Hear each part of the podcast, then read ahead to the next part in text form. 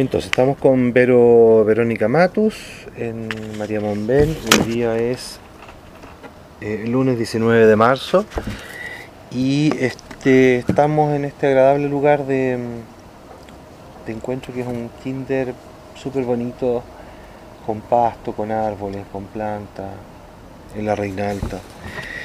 Y nuestra primera pregunta sería, ¿cuándo y por qué surge esta iniciativa de formar un seminario para, para formar profesores en la pedagogía Waldorf?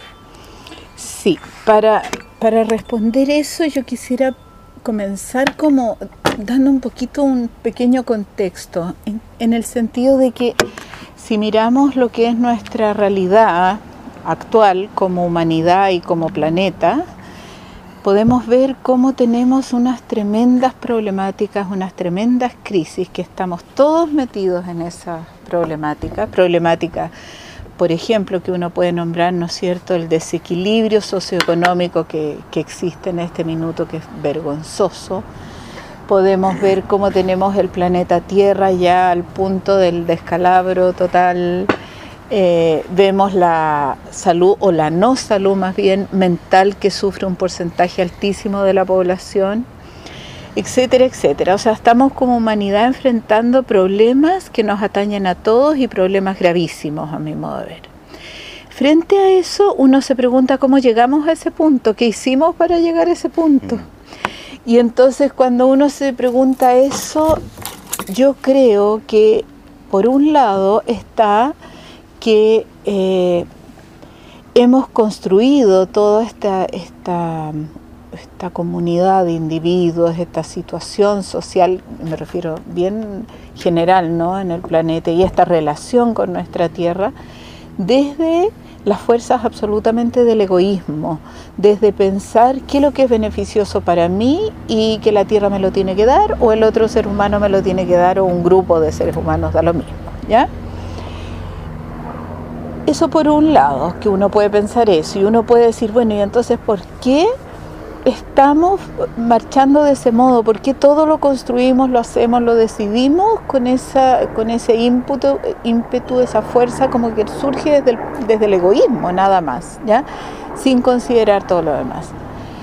Y ahí es donde yo creo que el cómo nos hemos formado como individuos, el camino que hemos recorrido, en nuestra formación, en nuestra educación desde hace muchísimo tiempo nos ha ido llevando a eso.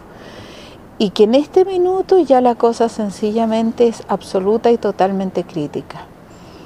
Los seres humanos somos seres integrales, no estamos compuestos de cuerpo, alma y espíritu y definitivamente estamos enfrentando la educación de un ser humano solamente desde un plano intelectual. El intelecto es muy egoísta, el intelecto está encerrado adentro del cráneo, nuestra cabeza nuestro asiento orgánico para el pensamiento. Y todo lo que pasa alrededor da lo mismo. Yo puedo pensar lo que quiere construir, lo que se me dé la gana dentro de mi cabeza. Y así es como hemos llevado la educación, o sea, desde, desde el egoísmo y desde la no contemplación real y verdadera de quién es el ser humano, qué es este universo que nos acompaña, qué relación tenemos nosotros con ese universo, dónde, dónde está el punto de unión, por qué estamos acá.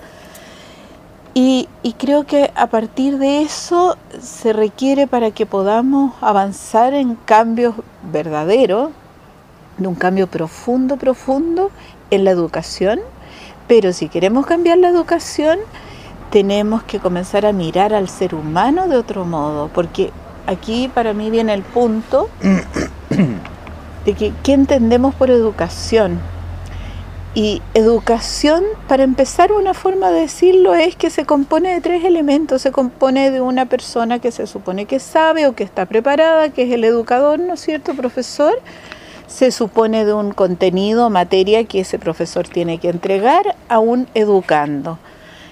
De esos tres componentes, el educando, que es el ser a quien le entregamos esta formación, sabemos muy poco, sumamente poco. Y entonces nos encontramos, ahora voy al punto de en qué situación estamos en Chile y por qué surge esta necesidad de hacer seminarios acá en que entonces a partir de este desconocimiento de lo que es el ser humano, de lo que es su desarrollo, de qué relación tiene con el universo, con la Tierra, con todo lo que le rodea, es que implementamos pedagogías y hacemos reformas una detrás de otra que no tienen nada que ver con ese, con ese ser humano al cual nos estamos dirigiendo. Son todas teorías que apuntan a una adaptación a este mundo que hemos construido, a un ser humano que sea útil para esta sociedad, pero no en quién es él y qué es lo que él verdaderamente necesita. Y entonces ahí viene el tema de que en Chile estamos en una crisis hace ya mucho tiempo, en que hacemos una reforma y otra, y finalmente uno ve que los profesores no tienen herramientas, que definitivamente las personas que están a cargo de niños o de jóvenes no están pudiendo tener herramientas para medianamente entregar los contenidos que ellos suponen que tienen que entregar o que les han dicho que tienen que entregar. Hay conflictos todo el rato de que el joven o el niño no se interesa, que está aburrido, que está en depresión, que está sobrecargado, que está estresado. Entonces ya la cosa está llegando a un punto verdaderamente grave, grave a mi modo de ver. Y frente a toda esta situación es que entonces surge la, el deseo o el, o el sueño o la necesidad de hacer estos seminarios Waldorf para poder justamente entregar más herramientas. ¿Y cuáles serían estas herramientas que, que podrían aportar a, a, una educación tan, tan deficitaria? ¿Por qué estos seminarios Waldorf podrían llenar esa necesidad? Claro, para mí tiene que ver justamente con lo que estábamos diciendo, o sea, para empezar tiene que haber un conocimiento profundo de el ser humano, de quién es este ser humano que yo supuestamente tengo que educar. ¿ya? Porque ahí viene, o sea, ¿qué es educar? A mi modo de ver, hemos llevado la educación a un simplemente a una información, a un llenar y saturar de informaciones varias y múltiples a cada niño pero no lo estamos formando como ser humano. Y cada vez es peor porque cada vez el niño está más solo, los padres, dada la situación que actualmente vivimos, trabajan, están fuera de casa, ya ni siquiera la mamá puede estar en la casa. Está a merced de personas que no son de su familia, está a merced de aparatos electrónicos que le van entregando más información o más entretención o lo que sea, pero su desarrollo integral, como un ser que piensa, un ser que siente y un ser que se mueve y que tiene una voluntad y tiene algo que hacer aquí, no está siendo atendido. Pero ¿por qué la educación Waldorf podría llenar ese vacío Perfecto. cuando hay, por ejemplo, este colegios históricamente confesionales que también tienen una raíz espiritual, que buscan educar y dar una formación integral, valórica? hay otros colegios con otras también tendencias que buscan satisfacer esto. ¿Por qué, por qué la educación Waldorf podría llenar este vacío? Uh -huh. A ver, por ejemplo, si ponemos como ejemplo una que sin ánimo de crítica ni nada, pero eh, ¿Pero qué aporta? ¿Cuál es la diferencia? Sí, sí. Lo que pasa es que en este conocimiento profundo del, del, desarrollo del ser humano nos podemos dar cuenta cuando realmente penetramos en él y además en base a la simple observación de que en cada etapa de la vida el niño requiere de experiencias sumamente distintas que no podemos enfrentar de igual modo a un niño de 4 años, a un niño de 9 y a un niño de 15. Y entonces pasa que en los primeros años, por ejemplo, el niño, si uno simplemente lo observa, un niño medianamente sano, ese niño va a querer explorar, va a querer experimentar con sus sentidos y con su movimiento. Y eso, por muy eh, de buenas intenciones que sea un colegio, no existe una pedagogía que permita y que acompañe esa forma de ser del niño. Y un niño sano, si lo traemos a este espacio, a este mismo jardín donde estamos sentados, ¿qué es lo que va a hacer el niño? ¿Se va a sentar a escuchar? No. Se va a mover, va a correr, va a querer tomar la flor, va a querer perseguir a la gallina.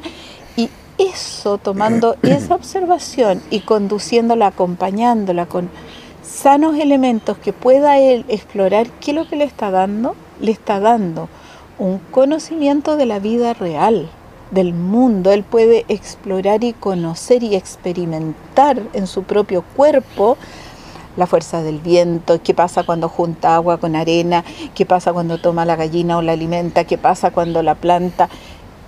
pero lo que normalmente se hace es introducir esos conocimientos en forma abstracta, no experimental, no en la sea, experiencia. Déjame interrumpirte un poco. Quiere decir que la pedagogía Waldorf tendría como una raíz netamente experiencial de los elementos de la naturaleza y de lo que rodea, así como existe, por ejemplo, el modelo Montessori que, que se basa en, en las carencias de, de los niños de, de industrial en, Inglaterra. Entonces, la señora Mariana Montessori generó un proceso para estimularlo, porque eran niños que estaban casi destinados a ser casi eh, esclavos, obreros, digamos, igual que sus papás.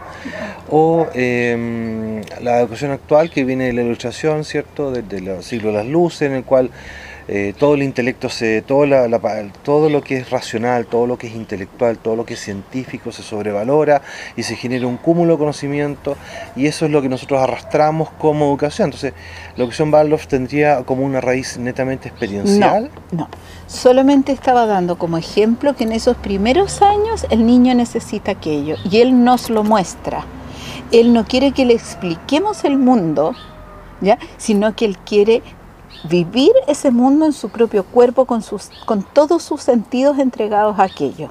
De ese modo él va a venir a conquistar y a conocer todo este mundo que él necesita conocer para construir su vida y también para conocerse a sí mismo, ¿ya? Pero luego entonces avanza y ya cuando, eh, cuando es el año, son los años de la básica, por ejemplo, él ya empieza a transformarse, uno ve como el niño se aquieta, ya no está permanentemente moviéndose ni está permanentemente con todos sus sentidos queriendo tocar la planta, tocar la gallina, eh, eh, no sé, hacer algo, etcétera, etcétera, con cualquier cosa, sino que ahí él necesita otra cosa. Y ahí viene el segundo modo de conocimiento de todo, de la vida, del mundo, del- de sí mismo, de todo, y que es a través del sentir, del sentimiento. Ahí él quiere sentir. El, el niño de entre los 7 y los 14 años está fuertemente entregado a, esta, a este mundo del sentimiento y entonces si él puede contactarse con la vida real, con las problemáticas de la vida, a través del sentimiento y a través de una forma artística que tiene directa relación con el sentir, va a poder vincularse con aquello. Entonces primero se vincula desde el cuerpo, después se vincula desde el sentimiento, ¿ya? Y establece un lazo con todo, con el universo, con la historia de la humanidad, con las matemáticas, con todo lo que tiene que relacionarse, pero desde un sentimiento que lo involucra, que lo hace que verdaderamente él sienta que es parte de aquello, de donde surgen las matemáticas del orden del universo. Y somos parte de eso, somos pura matemática, por decir una cosa, un aspecto. Pero si yo a un niño le hablo de las matemáticas a la cabeza, al intelecto, no puedo hacer que se vincule. No le interesa. O sea, ¿ya? sería una vinculación orgánica con el medio ambiente y el universo que lo rodea. No es orgánica, es No. en base al sentimiento, a las fuerzas del sentimiento que viven en, nuestro, en nuestra alma, en nuestro centro torácico. ¿Ya? En lo que es el mundo del sentir de cada ser humano. Cada uno de nosotros tiene un mundo interior. Y ese mundo interior se vincula, se encuentra con todas estas experiencias. Entonces, si yo voy a hablarle de matemáticas, se lo hablo a ese espacio de él, no a la cabeza. Claro. Y entonces después, más grande aún, después de los 14, ahí sí llegamos al pensamiento. Pero ¿qué ha pasado? Primero lo ha sentido en el cuerpo. A ver, voy a dar el siguiente ejemplo. Él está en el pozo de arena jugando con la, con la arena, con el agua, con el barro, con no sé qué. ¿Qué está haciendo ahí? Está haciendo un proceso químico, está haciendo una transformación de esos materiales, esos elementos que él está ocupando. En ese momento él va a sentir orgánicamente, como tú bien decías, va a sentir el frío del agua, la textura de la arena, va a ver qué pasó con esa arena cuando, cuando echa más agua o cuando echa menos agua, si acaso puede hacer el molde que quiere hacer. Está todo el rato experimentando con el movimiento y los sentidos. Luego, cuando sea más grande esté en la clase de química, eso ya vive en su cuerpo, en la memoria celular de su cuerpo. ¿Ya? Y cuando yo lo lleve al laboratorio y le presente un experimento sin decir absolutamente nada, él se va a vincular con él porque además lo voy a hacer en forma bella, atractiva, con sentido. Para él, él se puede vincular y luego vas a poder llegar a descubrir las leyes que estaban inmanentes en dicho proceso que incluso tiene que ver con el agua con la arena. ¿Y, cuáles serían las bases o los fundamentos de este modelo que tú estás expresando? Porque todas las cosas parten de algún modelo teórico, de alguna forma de pensar, de no sé.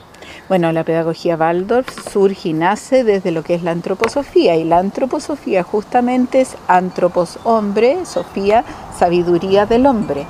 Entonces por eso es que todo el rato apunto a que todo esto surge desde un conocimiento profundo de este hombre y de qué está necesitando en cada uno de los momentos de su desarrollo. A final de cuentas, las materias que yo le enseño que van a ser exactamente las mismas que en cualquier otro colegio. O sea, yo tengo que enseñar fracciones, tengo que enseñarle la Revolución Francesa, tengo que enseñarle todo, todo lo que cualquier niño va a aprender. Pero esas materias, esos contenidos pasan a ser para un profesor Waldorf como el, ¿cómo decirlo? Como la, mm, casi la excusa o, el o los contenidos que yo ocupo para acompañarlo en su desarrollo. O sea, mi objetivo más alto, mi objetivo primero es lograr que ese ser humano desarrolle sus capacidades de pensamiento, de sentimiento y de voluntad en forma sana, armónica, fuerte, ¿ya? Y eso lo hago con estos contenidos, pero el cómo lo hago es el secreto. y, la base, perdón, está en el estudio del hombre y del universo que lo rodea. Entonces estos, estos alumnos que están cursando un seminario, eh, ese es el objetivo, ¿no? lograr eso? Lograr que estos, en general, por ahí estaba la pregunta, ¿no es cierto? ¿Qué, ¿Quiénes son estas personas que se acercan al seminario? La mayoría de ellos son personas que ya pasaron por su titulación de pedagogos, ya sea de que estudiaron pedagogía parvularia, ya sea que estudiaron pedagogía general básica, ¿ya? Pero son en términos generales educadores. Y ellos, al enfrentar la realidad, el mundo de que tienen que ahora estar en una sala de clase, estar en un jardín infantil, se dan cuenta que las herramientas que tienen no les son suficientes, que no están pudiendo, sobre todo con los niños de hoy, que son niños que vienen con una exigencia en todos los ámbitos para el adulto, una exigencia eh, emocional, intelectual, son niños muy despiertos, niños que piden mucho del adulto, piden que el adulto sea un ser muy eh, preparado, muy eh, noble, te diría yo incluso, ¿ya? Y entonces estas personas que vienen a este seminario vienen a eso, vienen diciendo una de dos, o me di cuenta que no tiene sentido enseñar de esta forma tan intelectual porque por ahí no va, o no estoy pudiendo hacerlo, no, no, no me sirven las herramientas que tengo, necesito algo más. Entonces, en ese sentido, la pedagogía Waldorf se transforma, como quien dice, en una ampliación del arte de educar, más o menos diría yo. Oye, ¿y mm, qué le dirías tú a aquellos críticos o a aquellas personas que, que de alguna forma desde afuera señalan que esto sería como una especie de de burbuja donde el niño se inserta y que no es el mundo real y después le va a costar más insertarse o, mm. a lo mejor es un experimento que no sabemos cómo resultar. Sí. Tantos papás que dicen cosas así, ¿no? Mm. A mí ahí me pasan dos cosas. La primera es que yo, si a mí me, si tú me dices, el mundo real, yo te, te, devuelvo la pregunta, ¿qué es lo que es el mundo real? eso es lo primero. yo mismo le digo eso, pero, ¿qué, es el mundo real? Pero... ¿Qué es el mundo real? Entonces ahí te vuelvo al ejemplo que te daba, o te doy otro. ¿Es real decirle a un niño, mire, esto que está aquí dibujado en este libro es un árbol? Y un árbol tiene raíz, hoja, tallo, flores. ¿Es real? ¿Es para él una experiencia real? Mentira, no lo es. Eso no es un mundo real. El mundo real es cuando él va al bosque o cuando se encuentra con el árbol de la plaza. Eso es un mundo real. Sea, en el fondo, la educación actual eh, genera niños en un mundo real para un mundo, o sea, va desde chiquitito va generando un mundo real para ellos. Por eso que hemos construido un mundo que sea, así como le hemos enseñado en base a abstracciones, yo le mm. dibujo un árbol y le digo que eso es un árbol desde muy pequeño, así también hemos hecho un mundo, hemos construido un mundo que está absolutamente, a mi humilde ver, abstraído de la verdadera realidad. Mm. Si no es real lo que hemos construido, esto va a reventar en algún punto. O sea, no es real construir un mundo en el cual el cuánto es el 8% de la población mundial posee la riqueza que tiene el otro 50% repartido.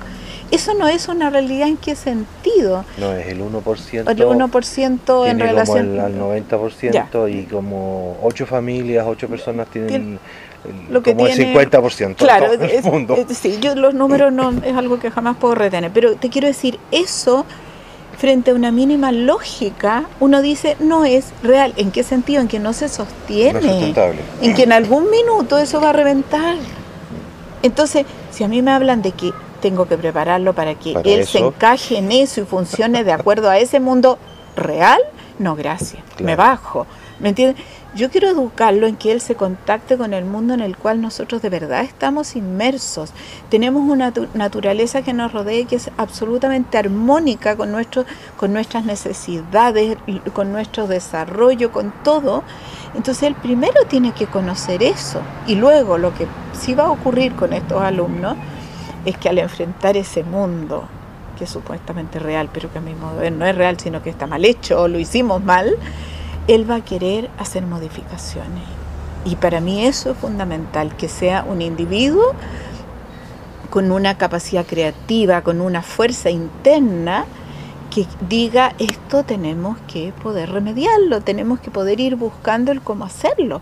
Pero si lo si la formación va totalmente en el mismo engranaje Claro, en el de ese mundo, no va a poder imaginarse siquiera una, una solución, ni siquiera lo va a cuestionar.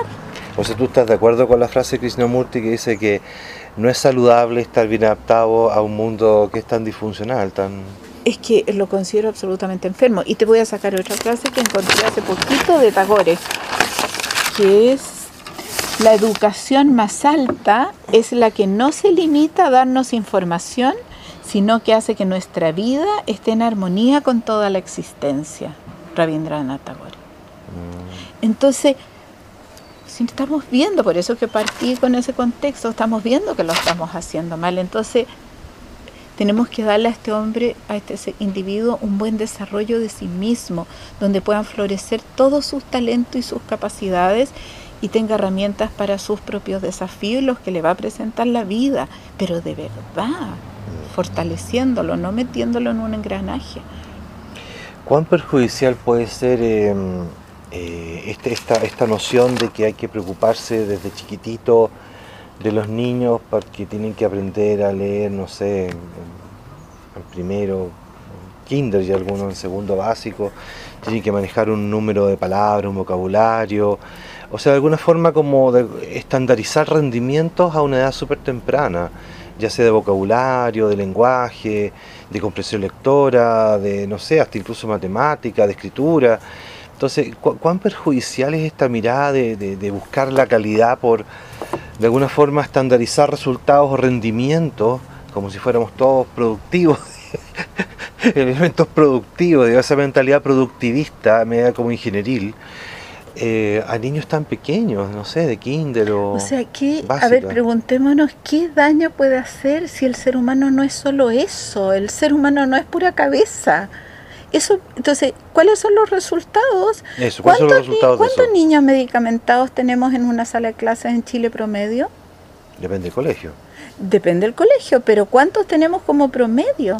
¿Cuántos, ¿Cuántos niveles de depresión tenemos en este momento en Chile? Y no solamente hablo de niños, hablo de adultos, de, no se hablan de los suicidios de los No. jóvenes tampoco. Ni todos los que están con Ritalin, Ni todos los que están con Ritalin. Psicopedagoga, Entonces, entonces como que devuelvo la pregunta, o sea, eh. ¿de qué me están hablando? ¿Cuántos de los niños que si tú te paras a la salida de un colegio común y silvestre, cualesquiera que sea, haz una encuesta y pregúntale a todos esos niños si están, si están felices de ir al colegio o no? Entonces, ¿cómo es posible que cuántas horas pasa un niño en el colegio? Que será un tercio de su vida, no he sacado las cuentas, está siendo infeliz, no le gusta, no le atrae, no le interesa. Al, entonces quiere decir que algo estamos planteando mal. Y si está tan mal, ¿por Entonces, qué? perdón, entonces para tu pregunta Sí. puntual, eso a un ser humano, a cualquiera, le causa daño. se lo causa un adulto. Si tú estuvieras en un trabajo, en una oficina, ocho horas diarias, donde no te gusta, no quieres, no es afín a ti, no es lo que tú buscas, no te interesa para nada, te vas a enfermar. Sí, pues. Con mayor razón un niño. Entonces un niño que está formando sus órganos, que está formando su mente, que está formando todo, o sea, va a terminar enfermo si los resultados están ahí. Pues. Y si está, es tan evidente, esto es tan claro para todo el mundo, o pareciera que es tan evidente para, no sé, para nosotros dos que estamos conversando, ¿por qué esto no está en la discusión pública? ¿Por qué, por qué este tema siguen hablando de lo mismo y por qué no se aborda el problema? De fondo, o sea, hay niños que no están contentos en el colegio, que es un sistema aburrido, que es un sistema estresante, que es un sistema que hace infeliz a los niños. ¿Por qué esto no está en la discusión pública como el centro del debate y, es todo periférico? los dineros que se requieren, los profesores que se requieren, la calidad que se requiere, etcétera. A ver, yo creo que los seres humanos, desgraciadamente, y justamente nos hemos construido así, nos hemos formado así, en que nos cuesta tanto provocar un cambio, ¿No te cuesta a ti provocar cambios profundos en tu vida cuando estás convencido de algo? Sí. Bueno, eso nos pasa individualmente, grupalmente nos pasa lo mismo. Hemos llevado este tipo de educación por siglos, entonces nos cuesta mucho darnos cuenta cuál es el corazón del tema. Y por eso que los procesos son tan lentos. Ahora, yo soy optimista. Quiero opinar. Yo soy optimista y creo que el solo hecho de que aparezcan todas estas personas a querer darse el trabajo, que es harto trabajo de, de, entrar en estos seminarios buscando otra cosa distinta, otra cosa que les pueda ayudar en su camino profesional y también como individuo, a mí me da la esperanza de decir, bueno, estamos dándonos cuenta que tenemos que ir por otro lado, que tenemos que buscar otras cosas, que tenemos que ampliar nuestra mirada. ¿Alguna última reflexión para la educación de este tercer milenio? Del siglo XXI? ¿Qué, te gustaría aportar que no, que no ha sido cubierto las preguntas? Dicho, ah, yo quisiera aportar algo, sí.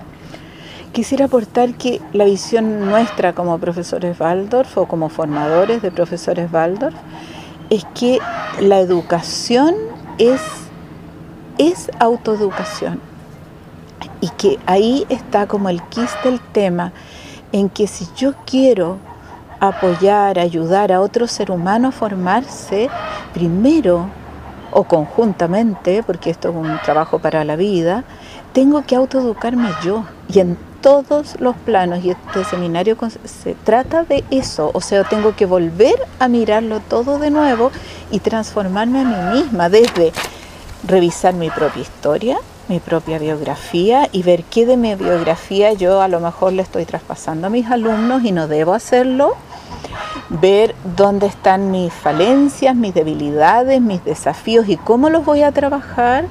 Desde que si yo digo que tengo que presentar las materias artísticamente, bueno, entonces yo tengo que trabajar como un artista. Que si yo digo que hay que conocer al ser humano, me tengo que conocer a mí mismo y a todo el cosmos que me rodea. Entonces hay un trabajo de autoformación, de autoeducación permanente. Y para mí eso, hacia el futuro, yo digo, si ay, si los profesores de este país, si los profesores de este planeta estuvieran como dispuestos a, hacer mayoritariamente ese trabajo, yo creo que otro gallo cantaría. Otro gallo cantaría, a propósito. Ya, muchas gracias.